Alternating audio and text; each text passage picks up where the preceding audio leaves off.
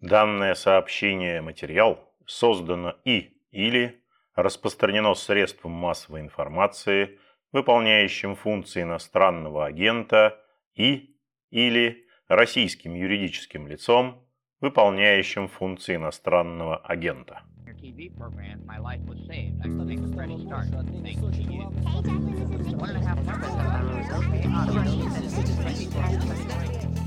Приветствую вас, уважаемые слушатели. Это подкаст «Включите звук» информационного агентства «Росбалт», ведущий Петр Годлевский. А мой собеседник сегодня в прошлом тележурналистка, а ныне гражданка Франции, предприниматель Екатерина Латыпова, которая с нами на связи из Парижа. Приветствую, Екатерина. Приветствую, Петр. Рада. Да, тоже очень рад. Во Франции завершились президентские выборы, и я бы хотел, чтобы это был, наверное, больше личный такой э, разговор. Вопрос угу. номер один. Сбылись ли твои личные ожидания о том, кто победит? Да, мои личные ожидания сбылись, за что большое спасибо, конечно, французам, потому что, в принципе, э, ситуация во Франции, она не такая очевидная на данный момент, но она уже давно э, достаточно неочевидная еще с первого прихода э, на президентство Эммануэля Макрона, э, он уже пришел в неочевидную политическую ситуацию, и, э, естественно, все те события, которые за это время президентства, за эти пять лет происходили в мире и во Франции, они эту политическую ситуацию никак не укрепили, а, можно сказать, расшатали. Да.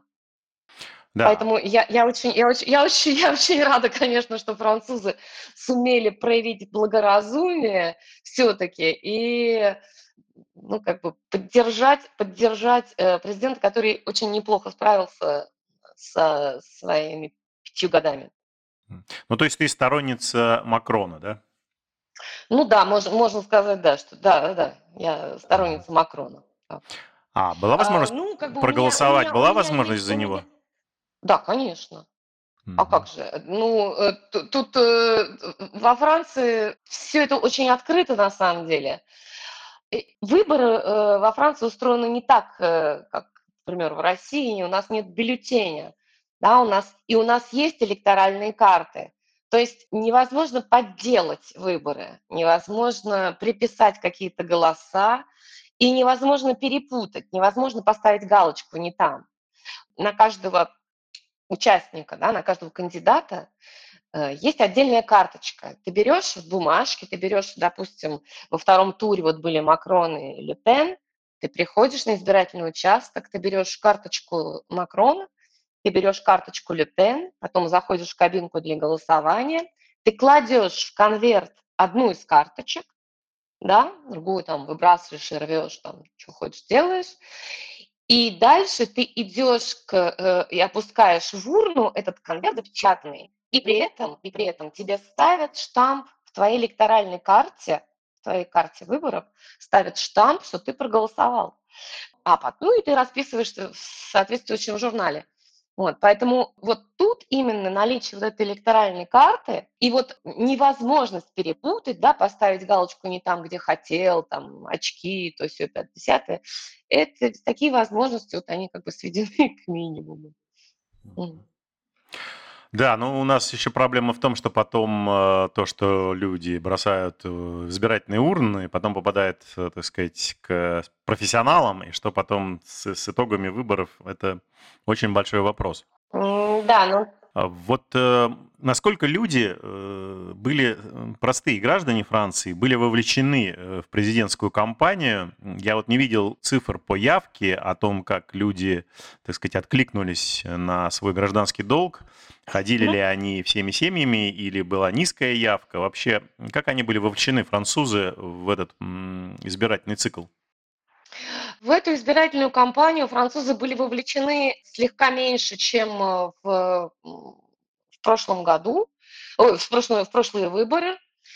В принципе, было 28% людей, которые воздержались, которые не проголосовали ни за кого в итоге. И на самом деле получается так, что Макрон э, не победил абсолютным большинством, да, а что он победил, как бы вот так скажем, где-то вот 40% он набрал от всей страны. То есть, в принципе, а, процент был большой э, воздержавшихся. Люди, люди ходили голосовать и всеми семьями, да, но, конечно, результаты ну, разные. В больших городах голосовали за Макрона, да, в больших городах, там, где есть научные центры, там, где есть э, университеты, институты и так далее, а, люди голосовали в основном за Макрона более такие, ну не скажешь бедные, да, потому что во Франции нет такого разделения, но более такие деревенские, э, такие далекие, провинциальные, более провинциальные местечки, э, там больше голосовали, может быть, за Люпен. В основном север, где и благосостояние, и уровень жизни, и, в принципе, традиционно ниже, так скажем. А, они за Люпен голосовали, и в этот раз очень много за Люпен проголосовали э, территории, заморские территории. А, непонятно почему для меня. На самом деле у президента была, у действующего президента, у него была очень сложная э, ситуация фактически до самых выборов, да, и э, он э, не имел возможности вести а, избирательную кампанию фактически. Он от нее отказался намеренно, он не участвовал ни в каких дебатах. Один раз он появился на телевидении с дебатами, с финальными. Вот э, он встретился против Марин Ле Пен между первым и вторым туром за неделю вот до выборов. И все, это было его единственное появление. Он, в принципе, не вел никакую избирательную кампанию. Но, тем не менее, люди, на самом деле, они в этот раз голосовали не только за программу Макрона, они голосовали где-то в чем-то иногда из-за него, чтобы не проголосовать за Ле Пен. Они просто ему э, больше кредит доверия выделяли, даже если они не полностью согласны с его программой. То есть в этот раз итоги выборов, они довольно сложные. Э, ему придется преодолевать сейчас э, очень большой барьер, ему придется собирать сейчас фактически всю нацию заново, и я думаю, он это прекрасно понимает, э, то, что он уже сказал в своей речи. А ему придется переосмыслять вообще свое президентство и манеру и руководить, и манеру именно сотрудничать с различными партиями. Он как раз заявил, что в этот раз я не президент какой-то фракции, а я президент всех французов, потому что он прекрасно понимает, что за него сейчас проголосовали те люди, которые просто не хотели э, Ле в том числе. А вот э, когда ты говоришь, что люди не хотели Ле Пен, речь идет о ее политической угу. программе или речь идет о личных качествах Ле Пен и Макрона? Вот что больше играло ну, э, во время выборов роли? Ну, я могу сказать, что Макрон, конечно, он себя зарекомендовал за эти пять лет такой, как слегка элитный, так скажем, да, президент. Э, несмотря на то, что он очень демократичный и человек, и президент, но он говорит настолько хорошо, знаете, как э, такой синдром э, хорошего ученика, синдром отличника. Это не всем нравится. Вот он настолько блестяще говорит, он настолько блестяще, что, что это не все люди, особенно далекие от, э, скажем, университетского образования и, ну, так скажем, интеллектуальных занятий, они не могут это принять. Для них, конечно, Марин Ле Пен была гораздо ближе. И тем более она последнее время, знаете, она очень сильно изменилась за последнее время, что с одной стороны, конечно, вот с моей точки зрения, это не должно давать больше доверия, потому что явно ты следишь за конъюнктурой, ты понимаешь, э, что нужно делать. Но ее, конечно, ее ошибки предыдущих выборов, они очень многому научили, и она поменяла и свою позицию, и вот э, свое позиционирование, очень сильно смягчила все свои позиции по всем ну, совершенно практическим моментам. И именно в высказываниях своих она стала намного мягче и, и, и типа вот добрее, типа вот я и мои кошки, ну вот э, что-то такое. И после дебатов ее с Макроном, вот последних, то, что она проиграла катастрофически в прошлый раз, пять лет назад, вела себя совершенно непотребно, как а, а, оценили в основном французы. А в этот раз они наоборот э, ей вменяли ну, вину, не скажешь, наверное, то, что она была недостаточно жесткой, то, что она не нападала, то, что она не шла вперед, то, что... Так что она очень сильно поменяла свои позиции, и этим самым она завоевала, конечно, новые, э, ну, симпатию определенных слоев. Надо понимать, что все эти личные отношения, они происходят еще и в такой обстановке, когда традиционные партии французские, да, это левые социалисты и правые э, консерваторы, они сейчас пришли в потрясающий упадок. Вот то, что я э, начала говорить, что даже еще э, в предыдущие президентские выборы политическая ситуация начала меняться, эти изменения начали выражаться в том, что традиционные партии, они утратили свою мощь, они утратили свою силу, они утратили свое влияние на избирателей. И вот именно на этом э, как раз фоне и появился и Макрон, и начала, начали расти всякие экстремистские э, движения, которые выродились экстремистские, экстравагантные и прочее. Потому что в этот раз э, традиционные партии, они набрали, ну, до смешного мало вообще, голосов просто совсем мало. 3% для правых – это вообще непонятно, что это такое, да, и меньше одного там процента у социалистов – это тоже, это, да, это, это очень мало.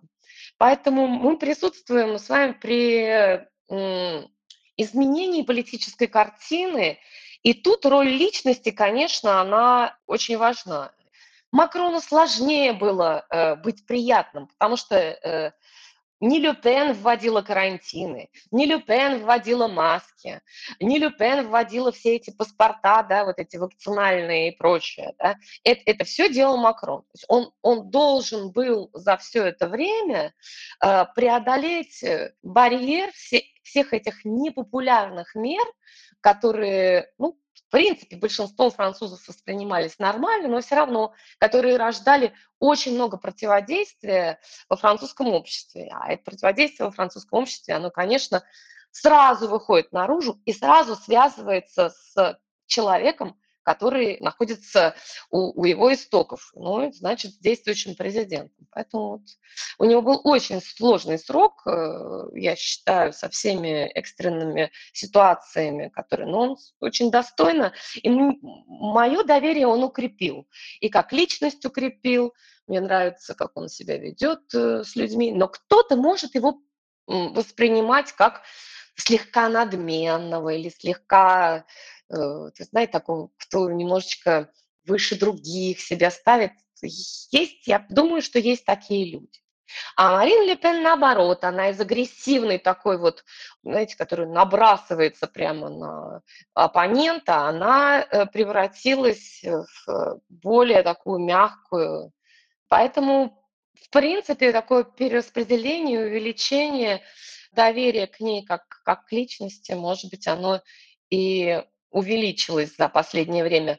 Но я точно скажу, что мне больше нравится проверка делом, чем просто обещание, потому что все обещания Французы очень падки на обещания. Французы вообще, они э, как дети немножко, да, вот им пообещали что-то, вот я уберу все эти ТВА, вы больше там не будете лишнее платить, я уберу там все налоги, да, до 30 лет вы ничего не будете платить, на предпринимательство на 5 лет уберу, на... откуда она это возьмет? А французы вот именно на это, они переносят это на личность, и они начинают, э, э, у них развивается вот такая эмпатия. Французы очень любят верить, они, в принципе, довольно доверчивые. А откуда э, возьмется исполнение всех этих обещаний, они не всегда себе задают э, вопрос. Именно поэтому гораздо выше был процент, например, в Париже, некоторые районы проголосовали до 90% э, за Макрона, в среднем Париж 85% за Макрона проголосовал. В Нанте я сейчас приехала на несколько дней в Нант, это на э, Луара Атлантическая, это запад Франции, большой город. Здесь 82 или даже 83% за Макрона проголосовал. Поэтому это сложно. Очень зависит от образования людей э, во Франции, как они голосуют, и насколько они доверчивы, насколько у них, э, насколько они хотят вникать э, вот, в, в механизмы государственные. Я не знаю, если ответил на ваш вопрос. Да, да, конечно. А вот вопрос такой, гендерные предпочтения сыграли какую-то роль в этот раз, или женщины и мужчины голосовали приблизительно одинаково? Есть такие данные? Э, э, знаешь, я специально не смотрела, но я не думаю. М-м. Французы вообще не, не, не очень сильно э, разделяются на мужчин и женщины. Они э, здесь традиционно, в принципе, традиционно, мужчины, они более такие феминистичные, женщины, они более, более эмансипированы, поэтому э, здесь как бы на равных, э, вот мне кажется, вот по моему ощущению, я специально не смотрела, говорю, э, статистику, но по моему ощущению не очень сильно зависит. Зависит от твоих внешних, э, от твоих личных э, убеждений, от эмпатии и, конечно, от все-таки от твоего образования, я бы сказала. От способности воспринять э, э, то, что стоит за обещаниями и за словами. Так. Я понял, да, спасибо. А вот э, тема трагических событий на Украине, она звучала во время этой предвыборной кампании, может быть, тема беженцев потенциальных, потому что они уже наверняка есть во Франции, э, украинских беженцев. Угу. Это как-то э, сыграло угу. какую-то роль или все-таки речь шла преимущественно о внутрифранцузских проблемах? Ну, речь, конечно же, шла не только о внутрифранцузских проблемах, но и о европейских, так скажем, потому что всем понятно, особенно вот с э, этими трагическими, как вы говорите, событиями, естественно, в Украине, э, всем становится понятно, что, может быть, объединение вот этих стран Запада, как у, у вас говорят, да, Европейский Союз, может быть, он не, не может быть, а точно совершенно эти проблемы, они уже давно накапливались, он не функционирует как, э, как должен был бы функционировать. И вот эти как раз э, события э, в Украине, они выявили э, довольно много направлений, по которым это можно было бы изменить и улучшить. Поэтому, естественно, европейские проблемы каким-то образом, естественно, события в Украине, они затрагивали выборы, но так сказать, чтобы они прямо вот главенствовали, но я уверена совершенно, что действие Макрона, потому что доверие к нему, оно начало подниматься по мере его э, действий по украинскому вопросу. И то, что э, вот любят смеяться всякие зарубежные комментаторы, зарубежные в смысле по отношению к Франции, комментаторы о том, что э, Макрон часто звонил э, Путину и да, каким-то образом пытался э, быть в курсе и прощупывать почву, он выполнял волю французов. Французы на 75%, даже, даже реакционные всякие э, журналы, там, газеты, они проводили опросы, французы на 75% поддерживали вот эту инициативу. То есть он фактически следовал, он сказал, пока этого хотят французы, я буду это делать. И это, э, мне кажется, очень положительно его характеризует. То есть в чем-то он шел где-то, может быть, даже на какой-то компромисс со своими, может быть, убеждениями, но он действительно делал то, что э, французы хотели, чтобы он делал. Естественно, французы э, очень сильно поддерживают Украину и очень заботливо и по-доброму относятся к беженцам. Беженцев э, как, как, э, как заявила Франция, мы можем принять там до 100 тысяч, еще 100 тысяч нету точно, но я думаю, что где-то уже тысяч, может быть, 50-60 беженцев есть, наверное, я так думаю. Последние цифры были где-то в районе 45, э, пару недель назад, может быть. А беженцы, они же принимаются семьями, это именно французы принимают э, беженцев, и французы не против, и французы несут им помощь. И, то есть это, это воля французов, э, в принципе, поддерживать. Ну, французы вообще очень солидарный народ, и то, что они будут протестовать ходить на манифестации каждую субботу. И то, что они сейчас точно опять будут протестовать и против того, что Макрон выбран, и против э, всего подряд. И, и сейчас будут э, выборы в Национальную ассамблею, естественно, они будут и, и там протестовать. Вообще, э, а, а, они выражают таким образом свою позицию. И так как у нас это абсолютно нормальное волеизъявление такое, то э, это всегда будет. И вот эта вот жилка протеста революционная, с другой стороны, именно поэтому Франция фактически родина да, всех революций. А во-вторых, еще, конечно, э, например, они выбрали сегодня одного президента, все, они через месяц, он им, им уже не нужен, они уже хотят другого. Вот, вот надо понимать, что французы это вот это. Потом они выберут другого такого, который проиграл сегодня. Он, допустим, победит в следующий раз. Они через месяц будут против. Это, это типичные, абсолютно типичные французы, которых я обожаю все-таки. Вот. Но это, это, их, у них протест в крови, у них революция в крови, у них недовольство в крови. Что бы у них, у них не было, но при этом вот этого не отнимешь, у них э, очень э, э, высокое вот сознание солидарности. Это все-таки страна и народ с очень с высокими демократическими традициями и с очень высоким уровнем солидарности с другими народами, которым хуже, так скажем.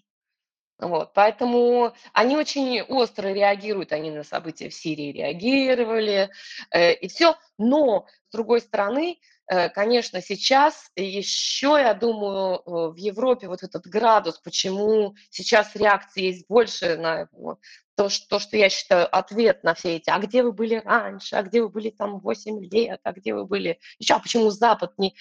А вот почему сейчас? А не против ли России это? Так вот я считаю, мое личное мнение, такое мое ощущение, потому как я с людьми общаюсь, да, с французами, и, а, я, а я общаюсь в основном с французами, я с э, русскоязычными довольно мало общаюсь. вот, мой круг общения в основном французы. И вот то, что я вижу, у людей изменяется все-таки отношение. Они и так были э, таким солидарным народом, для которого liberté, égalité, fraternité – это не пустые слова, а это как раз это, это действительно девиз, который они сами могут этого не понимать, но а, это действительно у них работает, особенно по сравнению там, с определенными странами автократичными, естественно. Но мне кажется, что события последних двух лет, как ковид и все вот эти такие наши э, ну, как бы тесты на человечность, на, на солидарность, на ценности на наши, я, э, я думаю, что французы не прошли мимо этого. И все эти изменения мимо них не прошли. И я думаю, что очень многие люди, очень многие французы, они стали более чувствительными и к реальным ценностям, вот к реальным, да, и к чужому горю, и к ценности жизни вообще. Да? То есть, в принципе, я не могу сказать, что э, радикальный пересмотр ценностей произошел, чего хотелось бы, конечно, вот после, после ковида, после всех этих э, эпидемических событий, но мне кажется, что начало этому положено очень сильное. И именно поэтому сейчас французы, они реагируют э, на события в Украине с большим сочувствием и с большей такой включенностью, может быть, чем раньше, допустим, на те же события в Сирии.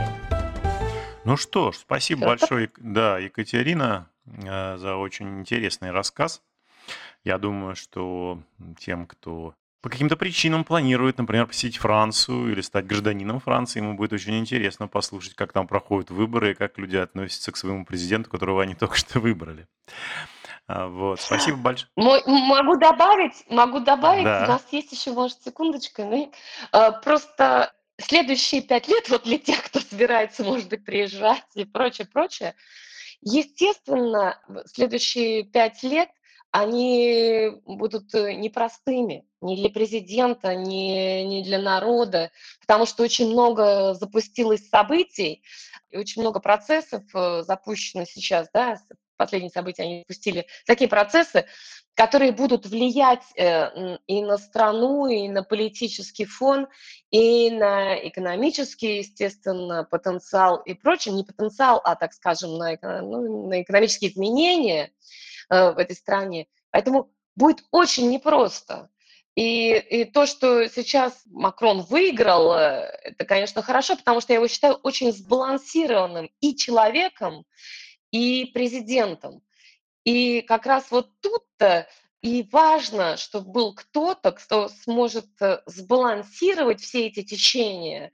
И человек блестяще образованный и прекрасный экономист, который сможет как бы вот, э, вот ставлю на него, просто ставлю, потому что который, который сможет э, провести еще раз страну как бы наиболее оптимальным образом через все эти испытания. А они точно будут на фоне вот э, изменения такого политических сил, естественного совершенно, и на фоне всех изменений, которые нас ждут на э, уровне э, объединений, объединений стран, общественных объединений, экономических объединений, и на уровне независимости, э, которую э, западные страны э, должны приобрести по отношению, допустим, по, топливному вопросу и так далее. И, ну, как бы очень много, эти события, вот последние, они очень много вскрыли вещей, над которыми нужно работать. Ну, теперь над ними нужно работать. Поэтому, а, в принципе, если кто-то хочет приехать, это не будет, как говорят французы, «сапа ангато», это не будет пирожное это будет, э, это, возможно, это будет э, работа и такой период нелегкий в том смысле, что не будет все как по маслу, как, может быть, было раньше. Ну что ж, как сказали товарищи, будем наблюдать. Да. Спасибо большое, Екатерина. С удовольствием. Э, если, если что, обращайтесь всегда рано. Да, конечно. Спасибо. Вы слушали подкаст информационного агентства «Росбалт. Включите звук». Спасибо, что вы сделали это. Напоминаю, на нашем сайте круглосуточно доступны новости, комментарии, аналитика, видеорепортажи, обзоры социальных сетей и наши подкасты. Всего доброго и не забывайте включать звук.